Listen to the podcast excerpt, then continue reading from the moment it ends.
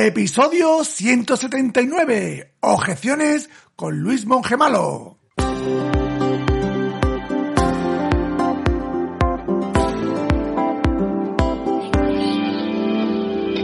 Bienvenidos al programa Ventas Éxito, un podcast diseñado para ayudarnos a crecer como vendedores.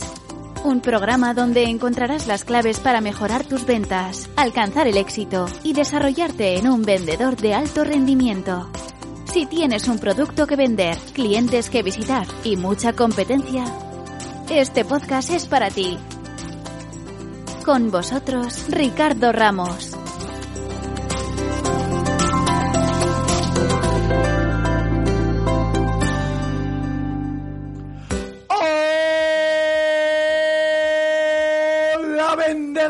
Y vendedoras del universo, te saluda Ricardo Ramos, autor del libro Gran Vendedor y conductor sin carnet, sin coche, sin moto, sin hidropeda, sin lancha, sin canoa, sin nada de nada de este podcast solidario. Ventas Éxito, un podcast, un programa que está íntegramente diseñado para ti vendedor, solo para ti vendedor, sí, sí, sí, para ti, para que aumente tus ventas, alcances el éxito y sobre todo, sobre todo, sobre todo, te transformes, te desarrolles y te conviertas en un gran vendedor. Hoy, último episodio de la temporada, sí, último episodio, yo sé que estás muy triste igual que yo, pero hoy es el último episodio donde te quiero regalar la última masterclass que hubo en el Premium de Ventas Éxito sobre la forma definitiva de resolver todas las objeciones que nos la dio Luis Mongemalo. Pero antes recordarte que en ventasexito.com tiene a tu disposición la comunidad de vendedores donde reciben apoyo y motivación para crecer su venta. Gracias a la masterclass con expertos en venta, los audiocursos con lecciones semanales, la comunidad del club de lectura para leer tu libro de venta al mes, los podcast premium por si no te da tiempo a escuchar todo el material del premium, pues lo escuchas en audio podcast, clases en vivo y las sesiones de apoyo a vendedores. Esta semana en el premium tenemos el miércoles a las 7, tenemos ya la sesión del club de lectura sobre el libro La mentalidad del vendedor de éxito con su autor Josué Gadea. Es una sesión donde va, cada miembro pues, va a comentar los puntos principales del libro que le ha parecido y lo va pues, a, compartir. Y luego hay una ronda de preguntas y dudas donde el autor contestará con mucho gusto. Pues nada, no te lo pienses más y únete a la gran comunidad de vendedores donde aprende de venta con la formación y la motivación que nunca tuvieron. Todo en el premium de ventasexito.com. Bueno, y ahora sí, este es el último episodio de la temporada. Yo sé que estás muy triste, ojeroso, yo lo sé, yo también estoy muy triste y ojeroso, pero sabes que me gusta y necesito descansar por lo menos un mes aquí en España. En agosto es el mes donde se para todo, ¿vale? Y hace una calor horrible. Y más aquí yo en el sur de España, que ya hace una calor que es que ya no se puede ni grabar, vaya. y es nada, y me gusta analizar un poco los resultados que ha habido la temporada, me gusta planificar ya los contenidos del premium, de los podcasts, y necesito tiempo, y necesito también un poco de descansar, de despejar la mente, para ver si hay otros proyectos, otras nuevas ideas que te puedan aportar pues más valor y ayudarte en tu día a día como vendedores. Eh, va a ser un mes nada más, va- ya está, en septiembre estaré aquí dando caña. Los viernes seguimos con el diario de vendedor, que si no sabes lo que es, es una cita semanal en tu email, donde cuento mi experiencia, mi día a día como vendedor. En el premium seguimos abiertos, ¿vale? En verano seguimos abiertos con masterclass, con los grupos de apoyo y el club de lectura. Bueno, compañero, pues nada, que tengas un feliz verano. Nos escuchamos en septiembre y ahora te dejo con la masterclass sobre objeciones que nos dio Luis Monge Malo.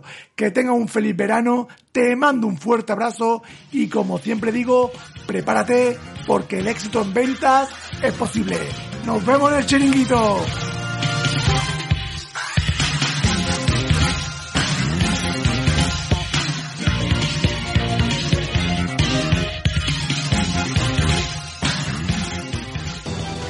Bueno, bueno, hola Exeter, bienvenidos y bienvenidas a esta nueva sesión, a esta nueva formación, a esta nueva masterclass del Premium de Ventas Éxito. ¿Cómo estáis? Aquí en pleno verano, formándonos, aquí dándolo todo. Pues nada, hoy tenemos una masterclass que no te quieres perder. Hoy vamos a hablar de un tema que a todos los vendedores pues, nos afecta, que es el tema de las objeciones. De esto de que cuando estás vendiendo y te dice el cliente, ¡Poma! No quiero esto, no, por esto, por esto, por esto. Y tú te quedas y dices, hostia, ¿cómo, ¿cómo resuelvo estas objeciones? Pues para eso viene el invitado de esta semana, que es formador y mentor en venta con más de 10 años de experiencia. Él es Luis Monje Malo. Vamos a darle la bienvenida. Buenas tardes, Luis, ¿cómo estás? Buenas tardes, Ricardo, a la perfección, mejor de lo que me merezco. pues nada, pues yo muy contento de que esté aquí en el Premium de Ventas Éxito para hablarnos de un tema que a todos los vendedores pues nos afecta, ¿no? Que es el tema de las objeciones, ¿no? A todos los vendedores y a todas las personas que se relacionan con otras personas, porque anda que no hay objeciones cuando vas a ligar o cuando vas a convencer a un funcionario de que te haga un papel. Ah, pues por ejemplo, por ejemplo. Pero a nosotros los vendedores es una cosa que todos los días tenemos que estar RQR y muchas veces no, no sabemos cómo gestionarla, ¿no? Bueno, la, objeción es parte del proceso de ventas y como yo tengo un cliente cuando sale de una reunión y ha ido, no han, no surgido objeciones, él sale como diciendo, demasiado bien ha ido, qué pena. Malo, malo, cuando no te ponen objeciones. pues nada, cuéntanos un poquito, ¿quién es Luis Monge? ¿A qué te dedica? Momento spam para, para la audiencia. Ah, eso, eso es muy aburrido. Soy un ingeniero que ama las ventas. Y tengo un newsletter en el que todas las semanas escribo un truco poco conocido de ventas, semana que estás fuera, truco que te pierdes. Estoy, están aquí pasando las semanas y los que no estáis apuntados os lo estáis perdiendo. Y me dedico a dar formación en ventas a otras empresas. Además, tengo mi empresa y tal, pero bueno, eso es una historia que al que le interese que se meta en LinkedIn e investigue. Eh, lo que respecta a lo que hoy procede, soy formador en ventas y hago cosas como la que vamos a hacer hoy. Perfecto. Pues nada, vamos a empezar con la masterclass porque tengo aquí a la gente con antorcha en la puerta y dando caña. Venga, vamos a compartir. Que pasen, que pasen. Comparte, comparte pantalla. Venga. Vale, muy bien. Em, a ver, esto, ahí, ¿no? Ya se ve. La forma definitiva de resolver y resolver y gestionar objeciones. Luis Monge, dale caña. Venga, chicos, pues vamos a empezar. El, Primero de todo, he preparado material para bastante más de 30 minutos. He preparado material, seguramente tendríamos aquí para 6 o 7 horas, así que hasta donde lleguemos. Yo voy controlando el tiempo y cuando lleguemos, eh, lleguemos a 20 o 25 pararé para que podáis hacer preguntas. He puesto en el título muy a propósito lo de resolver tachado y en lugar de resolver gestionar. Ahora entramos con eso, ¿no? Existen cientos de libros, muchísima literatura de resolución de objeciones. De manera muy frecuente se habla de resolución de objeciones o, como decía, de rebatir objeciones. Y esta es una forma equivocada de abordar el problema. Resolver se resuelven las dudas y las dudas no son objeciones. Y es importante saberlo porque las dudas nos podemos sacar mucho partido si las detectamos como tal. Las dudas son un regalo caído del cielo porque son una muestra de que la otra parte tiene interés. Y también son una mirilla que nos permite ver, o al menos intuir, sus preocupaciones más íntimas y profundas. Además de que nos permite también luego plantear preguntas con las que investigar en la dirección correcta. En definitiva, lo único que se puede resolver son dudas y las deudas genuinas y auténticas no podemos tratarlas como objeciones. Luego, rebatir, que es la otra cosa que se usa en toda la literatura de objeciones, significa rechazar o contrarrestar la fuerza o violencia de alguien. Es decir, tu cliente potencial tiene una inquietud. ¿De verdad que alguien cree que la mejor forma de superarla es primero considerarla como violencia y luego rechazarla? Eh, a mí es un planteamiento que le veo bastantes fallos. Vale. Luego, también se dice mucho, esta máxima la oiréis, eh, seguramente os habréis cruzado con ella si habéis estudiado algo de resolución de objeciones, y hay un libro muy famoso que se llama The, uh, How to Master the Art of Selling Anything de Tom Hopkins. Este libro fue, vamos, una piedra ah, importantísima en el camino de las ventas durante muchos años. Y tiene una frase que luego se ha repetido hasta el infinito, que es que hay que tener una resolución más que objeciones el cliente. Si el cliente tiene 10 objeciones, tú tienes que tener 11 técnicas para resolver objeciones. Bien. Quien crea que esto es una buena idea nunca ha hablado de política con un podemita. Es imposible convencer a una persona que tiene otra opinión de lo contrario. Eso es imposible. Si tú lo que haces es rebatir y resolver las objeciones todas y sale una y la, y la, resuelve y sale otra y la resuelve y sale otra y la resuelve y al final otra persona se queda sin nada que decir, si esa es la forma que vas a hacer, ¿qué crees? Que la persona dice, en la última, la undécima, me has convencido. Ahora sí es que... No, lo que pasa es que se siente estúpido, se siente que ha perdido una batalla y que no quiere trabajar contigo porque cuando trabaja contigo le hace sentir inferior. ¿De acuerdo? Por eso las objeciones hay que gestionarlas. Dependiendo de la objeción habrá que contestarla. Y veremos formas de contestar objeciones. Pero hay otras muchas formas de tratarlas. Y la respuesta a la objeción, fijaros que disparate voy a decir, ¿eh? la respuesta a la objeción va a ser la última de todas las que vamos a intentar, ¿no? Es importante aclarar esto, aunque yo creo que esto lo deberíamos tener clarísimo. Bueno, ¿no?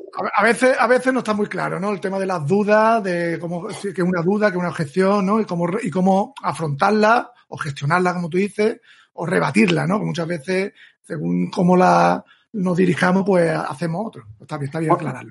Bueno, eh, ahora que, que dices esto me viene a la cabeza un experimento que se hizo en Estados Unidos y es que hicieron un grupo de gente de- que, que defendía abiertamente a cierto partido político, a cualquiera, ¿eh?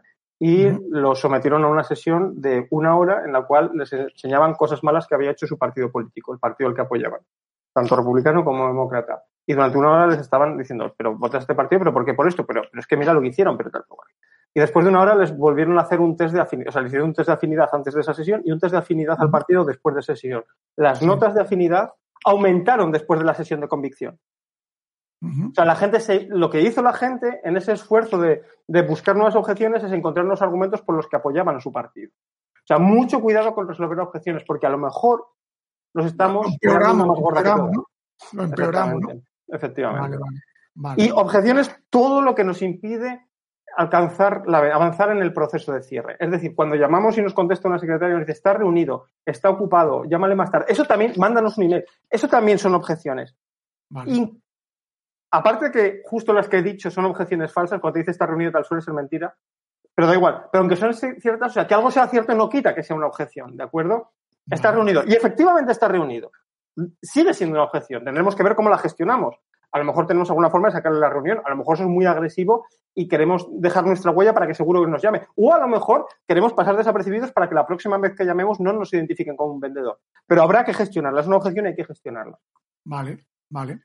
Por cierto, una objeción muy común, el, el- preguntaban en un foro hace, un, hace no mucho, hace unas semanas, oye, ¿vosotros qué les decís a los vendedores cuando llaman y os intentan vender algo? ¿no? Y la gente decía, pues que esto lo lleva mi mujer, pues que esto lo lleva mi marido, pues qué tal, pues qué cuál, no sé qué. ¿Y sabéis cuál era una de las que más se repetía? ¿Cuál? No te oigo bien, no te oigo bien. Una excusa, es una excusa, ¿no? Ojito con esa objeción, ¿de acuerdo? Vale. Ojito con esa objeción. Eh, entonces, de lo que voy a hablar yo va a ser de superar, de lidiar, de gestionar objeciones, ¿de acuerdo? No espero que a lo que digo le veáis la lógica, ¿vale? Y lo de en mi caso no funcionaría, ya me lo sé. En mi caso, mi cliente es distinto, mi caso es distinto. Hay cosas que os voy a contar que van en contra de la lógica. No os las cuento porque yo las entienda, no os, la- no os voy a explicar por qué funcionan. Os las cuento porque funcionan. A mí, a mí me da igual, yo, yo vivo muy cómodo no entendiendo mi entorno vivo muy cómodo y hago muchas cosas que no funcionan, pero que tengo comprobado, o sea, que no sé por qué funcionan, pero que tengo comprobado que funcionan. Y algunas de las que os voy a contar hoy están en esa línea. Venga, perfecto. Dale. Entonces, primer paso, conocerlas y entenderlas. La técnica de los cinco porqués. ¿Qué narices quiere decir el cliente? Muchas veces nos ponemos a abordar una objeción sin saber cuál es de verdad la motivación ulterior del cliente. ¿Qué es lo que le pica de fondo? ¿Qué es esa cosa que le molesta? Lo que os está diciendo el cliente es la forma que mejor tiene él de verbalizar su necesidad o su inquietud. Pero no sé si, por ejemplo, a vosotros os gusta la mecánica de los coches. A mí no, yo lo detesto. Y cada vez que voy al taller intento hablar lo menos posible porque sé que no le voy a decir más que tonterías. Pero se lo tengo que explicar de alguna forma. Y, se- y sé que os estoy explicando mal y yo le tengo que decir, oye, escucha, pero lo que yo te estoy diciendo es lo que yo sé decirte, pero no me hagas caso. Es decir, sigue tu criterio y haz lo que consideres. Es lo- la mejor información que te puedo dar. Esto los clientes no os lo van a decir porque no son conscientes. Pero no asumáis como palabra grabada en piedra lo que dicen los clientes. Los clientes no tienen idea. Entonces, viene muy bien la técnica de los cinco porqués que inventó el fundador de Toyota. El fundador de Toyota tuvo una empresa que creció muy rápido en poco tiempo y él se veía en la cadena de producción y decía, oye, ¿por qué esto es así? ¿Por qué esto se está retrasando? ¿Por qué esto está fallando? Y las respuestas que le daban los ingenieros no le satisfacían. Y dijo, he descubierto que la mejor forma de llegar al razonamiento que se esconde detrás de lo que me están diciendo los ingenieros es los cinco porqués. Entonces yo les hago la pregunta y ellos me contestan algo. Eh, Cuando el cliente te plantea una objeción, pero ¿por qué me dices esto? ¿Qué quieres conseguir? ¿Cuál es tu objetivo? Y a su respuesta le vuelves a preguntar, ¿pero por qué? Y a su respuesta le puedes preguntar, ¿por qué? Y como mucho, en cinco niveles de profundización habrás llegado a la motivación real, a la motivación ulterior, a la motivación de fondo que ha hecho que el cliente exprese esa pregunta. Qué bueno. Creedme, muy raras veces las preguntas que plantean los clientes son realmente lo que ellos han expresado. Se suele esconder algo por detrás muy concreto y que podéis solventar de maravilla, pero que ellos no saben expresar y se lo vais a sacar en base a por qué. Qué bueno. Qué bueno. Qué bueno, qué bueno. si no las entendemos, no podemos, no podemos abordarlas, no podemos gestionarlas, no podemos ni resolverlas ni rebatirlas tampoco, no podemos hacer nada con ellas. Entonces, hay que entenderlas. Perfecto. Vale, hasta ahí una cosa. Vale. Siguiente problema que hay con los vendedores. La mayoría de las objeciones, y cuando digo la mayoría, me atrevo a decir que más de un 70 u 80% de las objeciones las creamos nosotros. ¿Sí? Pero estoy pero convencido, pero convencido. Por ejemplo, cuando usamos la palabra pero. O sea, tú ya da igual lo que venga después, que va a ser percibido como una desventaja. La palabra pero fuera de nuestro vocabulario, salvo que por algún motivo queramos nosotros crear una objeción que a veces es interesante para que el cliente se decante por la opción que nosotros queremos. Ojo, eso también. No entraré en ese detalle porque me extendería mucho. Pero Vale. eh, nosotros, eh, mm, nuestro coche así, pero es de oro macizo. Eso pasa a ser una desventaja de repente. Porque, ¿Por qué pero? ¿Por qué pero? Otra muy habitual es en nuestro caso. En nuestro caso es una tarifa mensual. En nuestro caso, los términos de pago. Cuando dices eso, estás dando a entender que existen otros casos mejores. Porque si tu caso fuera el mejor, no tendría sentido especificar en nuestro caso. Nuestro caso es en nuestro caso es así. Ya se supone que el discurso, cuando tú estás dando un discurso de ventas, estás contando lo mejor que tienes. Si tú en el momento que introduces en nuestro caso, es que hay alguien por ahí que es otro caso y que ese caso es superior. Esa es la sensación que se percibe. Cuidado con eso. Vale. Una de las cosas que más risa me producen es cuando estamos hablando con un cliente y el cliente manifiesta o nosotros encontramos en él un dolor, algo que hay que arreglar, algo que le molesta, algo que podemos atacar, que podemos retorcer y que podemos usar para el cierre. Estamos hablando y sale ese dolor. ¡Pum! Ahí lo tenemos. ¿Qué hacemos? Nos ponemos cachondos como perros en celo. Y Así, así. entonces ya, es así, es así, es así. Cuando vemos dónde agarrar, no perdemos el norte y nos ponemos a decirle todo lo cojonudo que tenemos, cómo se lo vamos a solucionar a aquel cliente que lo hizo y ahorró un millón de euros, tal y cual, y no sé qué, no sé cuántas. Cuando el cliente manifieste un dolor, nos callamos, le dejamos acabar y le decimos, ah, sí, cuéntame más. ¿Y por qué te pasa esto? Y cuando te ocurre, ¿cuáles son las consecuencias? ¿Y cuál es el desenlace? ¿Y qué implica que esto ocurra? Con toda la tranquilidad, parsimonia y silencio del mundo. Tranquilos, que se os huele la desesperación a 10 kilómetros de distancia, por favor. Se te huele la sangre y la gana de vender ahí. Joder, la gotita de sangre en el océano y hay todas las pirañas a por ella. Tú como si no fuera contigo la cosa, pachorra. Sí, te duele eso. Pues vale, pues cuéntame más. Y lo que estás haciendo en el fondo es hurgar en la herida. Y cuando la herida sea así, tú no le dices que la puedes solucionar. Tú le dices, pues sí, esos son los casos que podemos solucionar, pero no siempre. Tendría que saber un poco más. Mira, te lo voy a enseñar y tú juzgas. Y entonces lo que estás consiguiendo es que sea el cliente el que te hace la venta en lugar de hacerla tú. Porque es el que te dice, oh, sí, me va. Sobre todo cuando tienes claro que es ese dolor es el que vosotros atacáis. Sí, sí, claro, por supuesto, porque en Madrid te decía, ya, pero es que en tu caso sabes que no trabajamos con mucha. O sea, en lugar de decirle, sí, tenemos un cliente igual a ti. No al revés. Todo lo contrario. No sabes, en tu caso, no lo sé, porque eres un B2B, sería un poco raro. Pónselo en bandeja para que sea el quien te tiene que defender a ti. Es mucho más veraz si consigues que el discurso salga de su boca que si sale de la tuya y ahí habrás cerrado la venta. Vale. Venga, acelero. Este es el throw up cuando dicen dolor, throw up es vomitar y viene de la expresión show up and throw up en inglés, que es llegar y vomitar. ¿Vale? No quieres meter la pata, habla menos. Joder, si es que, si es que es de cajón, no os ha pasado que estáis en un bar, en un restaurante, to- tomando una caña y veis a dos chavales jovencitos detrás y dices, estos se han tenido que conocer en Tinder, pero ayer. Pues esta es su primera cita, seguro. Y está el tío contando sus viajes y los libros que ha leído y todos los éxitos de su vida. Y dices, hoy no follas, macho. Hoy no follas. y lo sabes y lo ves. Pero luego tienes a un cliente delante y no puedes evitar de hacer lo mismo. Y he estudiado esto y nuestra empresa tiene no sé cuántos años de historia y patatín y mira la presentación espera. Escucha, escucha, cállate, joder. Cuanto menos hables, menos probabilidad de meter la pata. No hagas preguntas que puedan ser con no. Un ejemplo concretísimo. ¿Te parece que hagamos una demo? ¿Te parece que te enseñe el producto? ¿Te parece que quedemos mañana? ¿Te parece que tengamos una reunión? ¡No! Mucho mejor decir, el siguiente paso es que veas el producto. ¿Qué día prefieres, martes o jueves? Ya no estás discutiendo si lo vas a hacer o no. Estás discutiendo cuándo lo vas a hacer. Eso es aplicable a muchísimas cosas. Piensa en tu caso. no. Que no le demos las opciones, ¿no? De- si quiere, ¿no? tú asumes que es el siguiente paso lógico y no tienes que darle ninguna ceremoniosidad. Eh, coño, si quieres, si tienes interés y si estamos hablando es que tienes interés, eh, lo lógico es que ahora te, te, haga una presentación o te enseñe el producto, te haga una demo, quedemos en persona, quedemos para charlar una hora más por teléfono, tengamos una videollamada, me envíes unas respuestas a unas preguntas, pero que me da igual. Es decir, que vale para ese caso y vale para cualquiera que la respuesta se pueda contestar con un no. Que no discuta si sí o si no, discute cuándo. ¿Vale? O, o cuándo, o dónde, o cómo, pero no si sí o si no. Que no, no pregunte, que afirmes. Afirma. Eh, o sea, da por hecho, da por hecho que el siguiente paso es el único paso posible lógico. Y las ofertas tempranas. ¿Qué pasa cuando tenemos una oferta? Empezamos la llamada con la oferta. Eso es, de nuevo, desesperación, desesperación, se os huele, se os huele a un kilómetro de distancia, se os huele, nadie duda, nadie dudaría cuál es vuestra profesión, o sea, vais con minifalda enseñando escote y sobremaquillados, o sea, se os huele a distancia, por favor, y sobremaquillados, quiero decir. Eh, cuando saquéis una oferta en las primeras frases, las ofertas son para empujar al cierre, no para iniciar la conversación. Las ofertas no generan excitación si no hay necesidad, si no hay dolor, si no hay actualidad, si no hay presupuesto, si no hay un timing razonable. Cuando todos esos criterios se cumplen y el tío te ha dicho que sí, de alguna manera, has hecho un precierre, has hecho una tentativa y has visto que hay interés, intentas el cierre. Y si no funciona, entonces es cuando sacas el as en la manga. Pero te guardas el as en la manga, que es que es la leche. Tenéis las mejores cartas.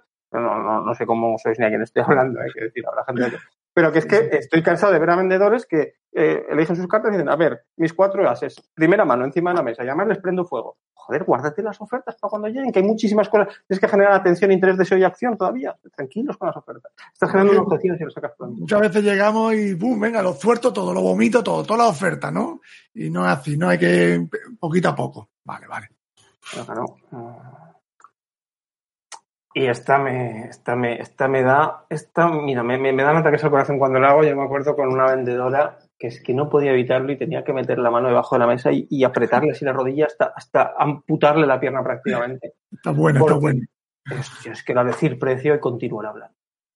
Y ya te voy a decir que además si lo decís primero mejor, o sea, esto es el precio cuanto antes, ¿de acuerdo? La mierda encima de la mesa, la mierda encima de la mesa, la quitáis y ya solamente os queda discutir lo bueno. Entonces, si vas a una joyería y ves un escaparate sin precios, ¿qué piensas? ¿Que lo que hay dentro es barato o es caro? Claro. Porque si es barato sí que ponen el precio. Entonces, es una sensación psicológica, pon el precio, digo de primeras, no estás acomplejado, no hay nada que ocultar, tu precio es cojonudo y maravilloso, ponlo cuanto antes. Ya hay una propuesta en la primera página de propuestas, si no haces propuestas, que, que no deberías hacer propuestas, lo pones en el email, pero eso, eso ya da para otra charla. Lo peor que puedes hacer es, y son 2.000 euros, pero ten en cuenta que esto es buenísimo y esto es maravilloso y entonces no sé, ahora mismo qué te parece, pero pues nos ponemos nerviosos y decimos, coño, hostia que me dice que no voy a continuar rajando para que se le olvide que le he dicho el precio. ahí está, ahí está. Para adornarlo, para adornarlo, ¿no? Para adornar el precio, ¿no? Claro, y el otro está viendo, yo no sé si esto era alto o esto era bajo, pero viendo lo nervioso que se está poniendo debe ser altísimo.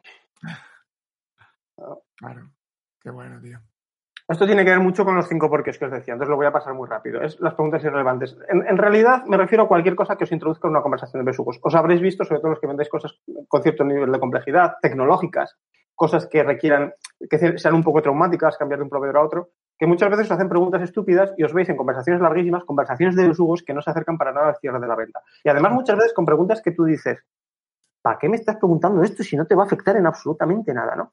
Eh, los cinco porqués, ¿no? Pero otras formas de verbalizarlo, porque pueden surgir muchas para evitar las conversaciones de besugos, y ya os digo, voy a ir muy rápido, perdonadme. ¿Qué quieres conseguir con eso? ¿Cuál es tu objetivo? ¿Por qué preguntas eso? No entiendo qué quieres decir. Cuéntame más. Simplemente pasar y continuar hablando y cambiar de tema. ¿Vale? Pero no os paréis en, en preguntas que realmente el cliente no necesita la respuesta para continuar. Puede ser un aficionado de los coches y le puede interesar mucho la aleación con la cual está hecha la corracería, pero realmente eso no es necesario para vender. O cuál es el fabricante que hizo las piezas de los frenos, pero eso no es realmente necesario para vender. Tú dile que son unos frenos especialmente diseñados para frenar de manera paulatina y que eso evita, que me estoy inventando, no tengo ni idea de coches, que es especialmente diseñado para los niños pequeños y como él tiene dos hijos, bla, bla, bla. Y en ese momento ya le dará igual el fabricante no, la, la, la, mitad de la información que nos suelen pedir no suele ser necesaria para absolutamente nada. Pero simplemente, insisto, es la mejor forma que tienen de verbalizar una inquietud que les que tienen dentro. Vale. Evitarla. Eh, mira, yo cuando empecé, empecé recién salido de la universidad eh, con mi propia empresa y no vendía una puta mierda. Uh -huh. ¿Qué pasaba? Me- yo conseguía muchas reuniones porque hay una cualidad que sí que he tenido siempre, es que soy muy pesado. Y entonces, además, escuché una vez una frase que me marcó mucho, que es que hay dos tipos de vendedores, los pesados y los que no venden. Pues yo era, bueno, yo no vendía al principio, yo era pesado y no vendía. Eh, pero conseguía reuniones, y en las reuniones yo les presentaba cosas, hablábamos, me preguntaban, les contestaba. Les debía gustar lo que veían porque había un punto en la reunión que salía mucho y era, pero tú cuántos años tienes? Y yo es como, hostias, eso significa que lo que te he contado te ha gustado y ya empieza a inquietarte darme pasta, ¿no? Porque dices, joder, este es un crío y va a hacer alguna barbaridad con ello.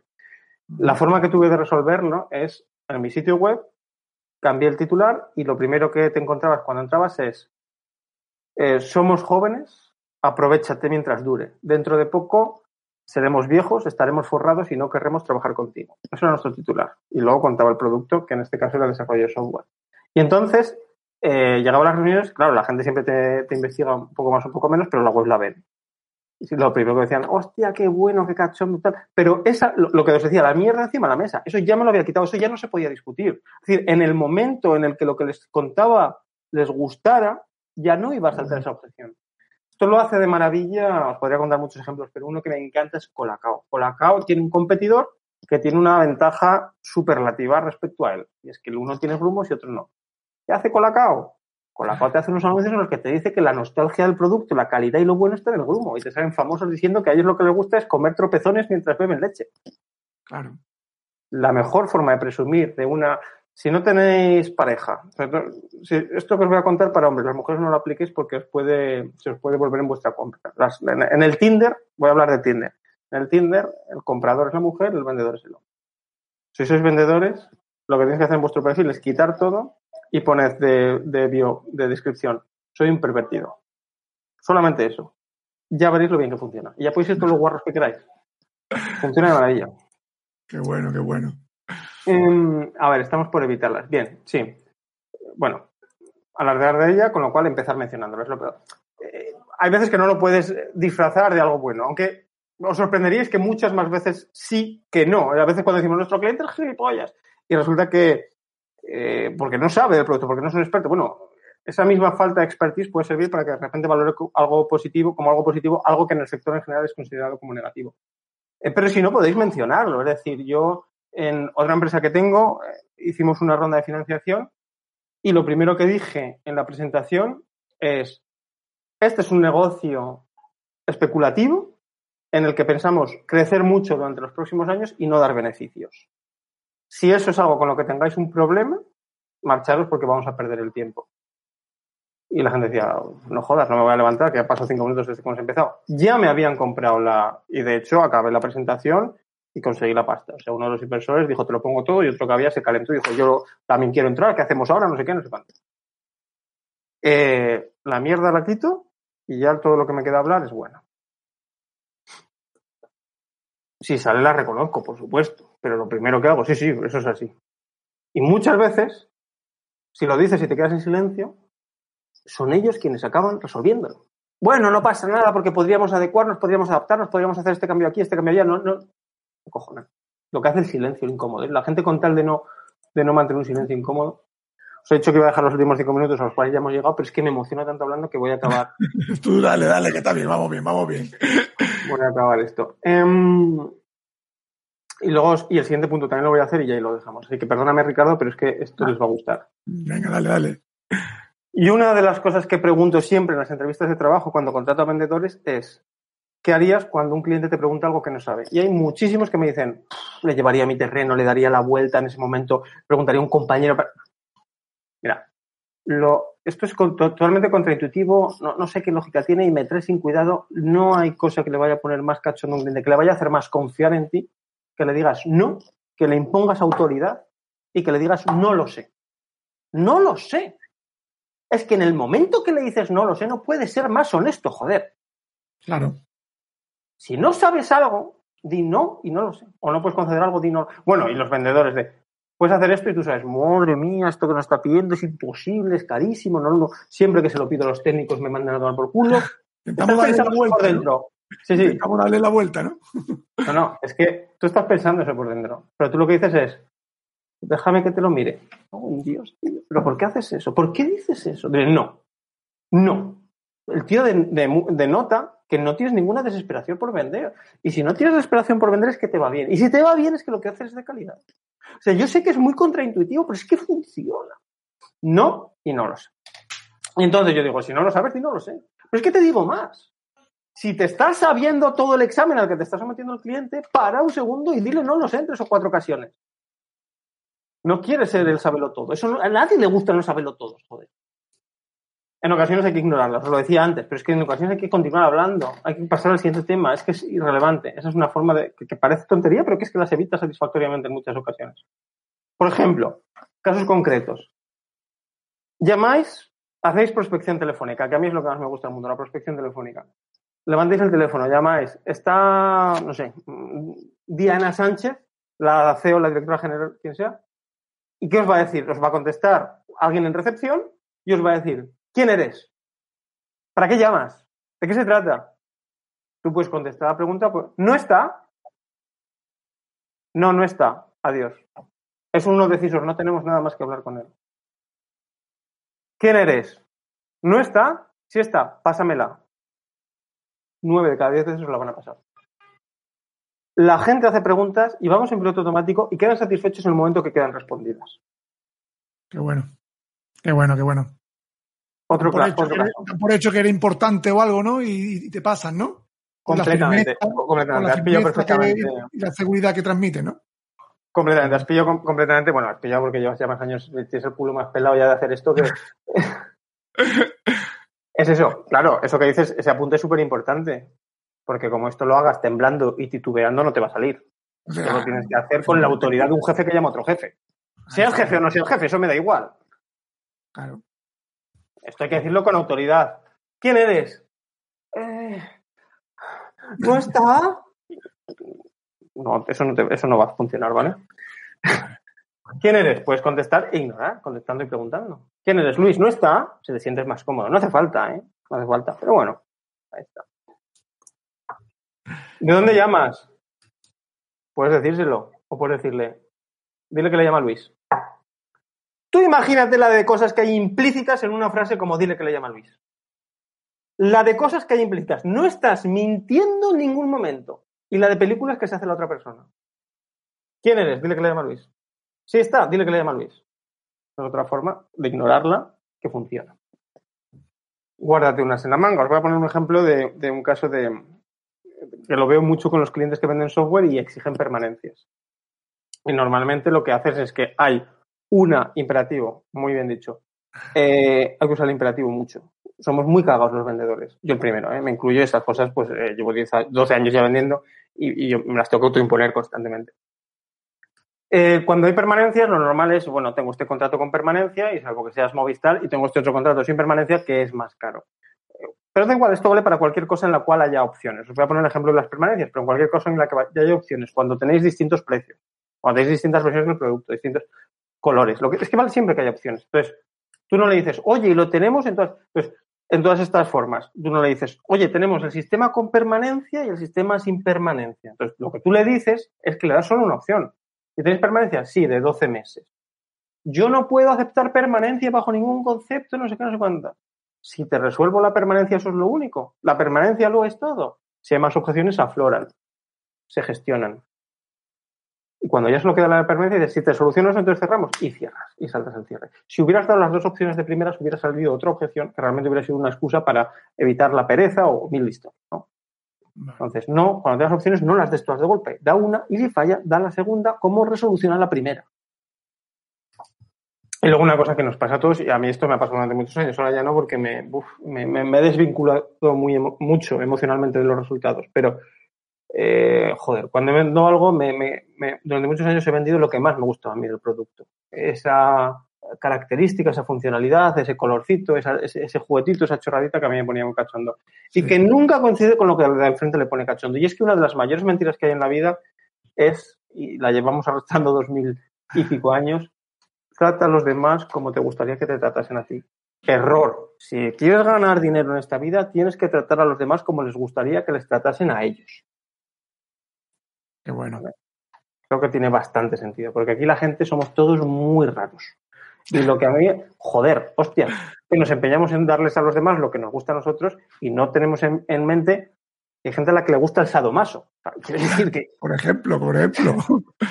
que los gustos es un abanico muy amplio. ¿vale? Claro. De, de hecho, muchas veces los, los vendedores pasa, Luis, que vendemos, como tú has dicho, los productos que a nosotros nos gustan. Y Así los es. productos que no te gustan, pues ni lo ofrecen.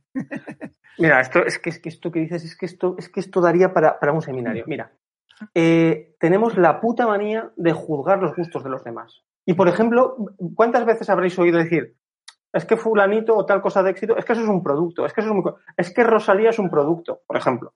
Esta frase la habéis es que Rosalía es un producto, es que el código da Vinci, es que eso es... Ajá.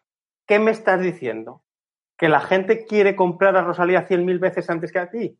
¿Que el código da Vinci todo el mundo lo quiere leer y la mierda de novela que escribiste tú está en un cajón guardado desde hace 15 años? ¿Eso es lo que me quieres decir? Pues qué cosa más horrible me estás diciendo. Qué puta manía con intentar imponer a los demás nuestros gustos, joder. Ahora en, LinkedIn lo comentaba recientemente en un vídeo. Seguidme en LinkedIn, Monje Malo. Soy Luis Monje Malo, me encontréis por Monje Malo. Seguidme en LinkedIn. Todos los días cuelgo un vídeo de ventas.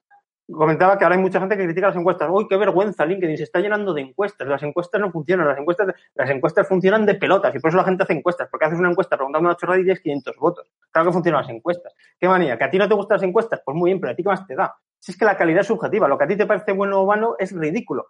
Lo bueno o malo lo, tiene que juzgar, lo juzga el mercado votando con su dinero. Aquello que tiene 500 votos o 500 interacciones es bueno.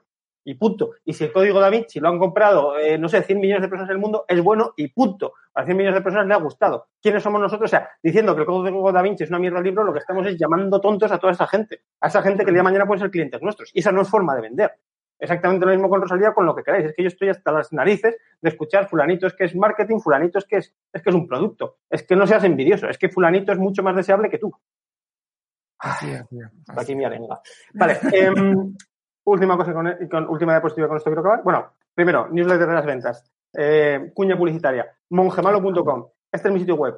Tengo, como os decía, os lo repito, porque la insistencia es muy importante también para solventar la objeción de la pereza. Tengo un newsletter de ventas. Cada semana un consejo poco conocido de ventas. Semana que estoy fuera, consejo que os perdáis. Que os gusta la idea, os apuntáis con un clic. Que os deja de gustar y consideráis que sois un flipado, os dais de baja con otro. Muy fácil, mongemalo.com. Os metéis, os dais de alta, os mando un email de bienvenida y me saludáis para decirme que venís de aquí. mongemalo.com. Bien, y con esta diapositiva, ahora sí acabo. Señales de compra.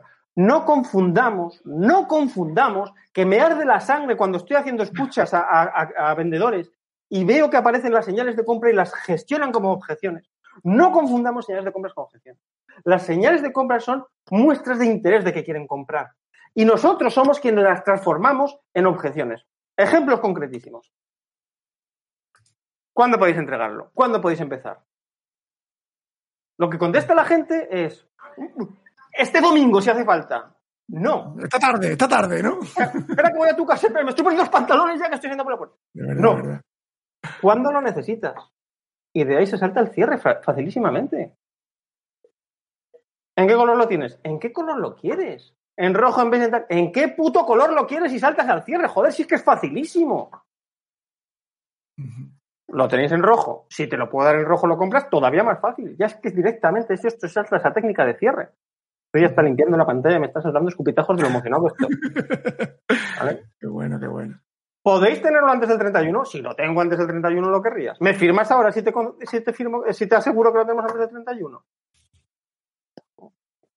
Oh. Son pequeños detalles que se nos escapan en el cierre, ¿verdad? Y nos lo ponen a huevo los vendedores, los clientes, y se nos, se nos escapa, ¿no? El, el cierre, ¿no? Claro, lo que pasa es que todas estas técnicas, si las vas memorizando, pues de aquí rascas un 1% extra de ventas, de aquí un 0,5, de aquí un 2, de aquí un tal. Y al final, eh, todo ese pequeño sumatorio marca una diferencia brutal. Y tú llegas a objetivos el día 7 del mes y tus compañeros llegan al 31, o viceversa. ¿no? Si sabes gestionar bien todas estas casuísticas, pues, pues tienes muchísimo ganado y, se te- y vas a, aprovechar un porcentaje mucho mayor de oportunidades. Bueno, esto es larguísimo, tengo aquí, ya os digo, material para seis horas, así que me voy a parar ya, que son y 36, me he pasado de la hora. Eh, el cliente compra lo que quiere, no lo que necesita. Completamente de acuerdo. Es más, yo lo que digo es, dale al cliente lo que pide, perdón, véndele al cliente lo que pide y luego entrégale lo que necesita para que quede satisfecho. Pero tú véndele lo que te pide. Bien, em, os voy a poner la, la, última diapositiva en la cual están mis datos. Todo esto nos lo comemos. Pa, pa, ya veis que tengo muchísimo material. Luis Mongemalo, luis.mongemalo.com si queréis escribirme. Y ese es mi número de teléfono también. Estoy a vuestra disposición para lo que queráis. Pero a mí lo que más me gustaría es que os apuntaréis a mi newsletter, elmongemalo.com, donde todas las semanas cuento un consejo poco conocido de ventas y os lo estáis perdiendo cada semana que pasa.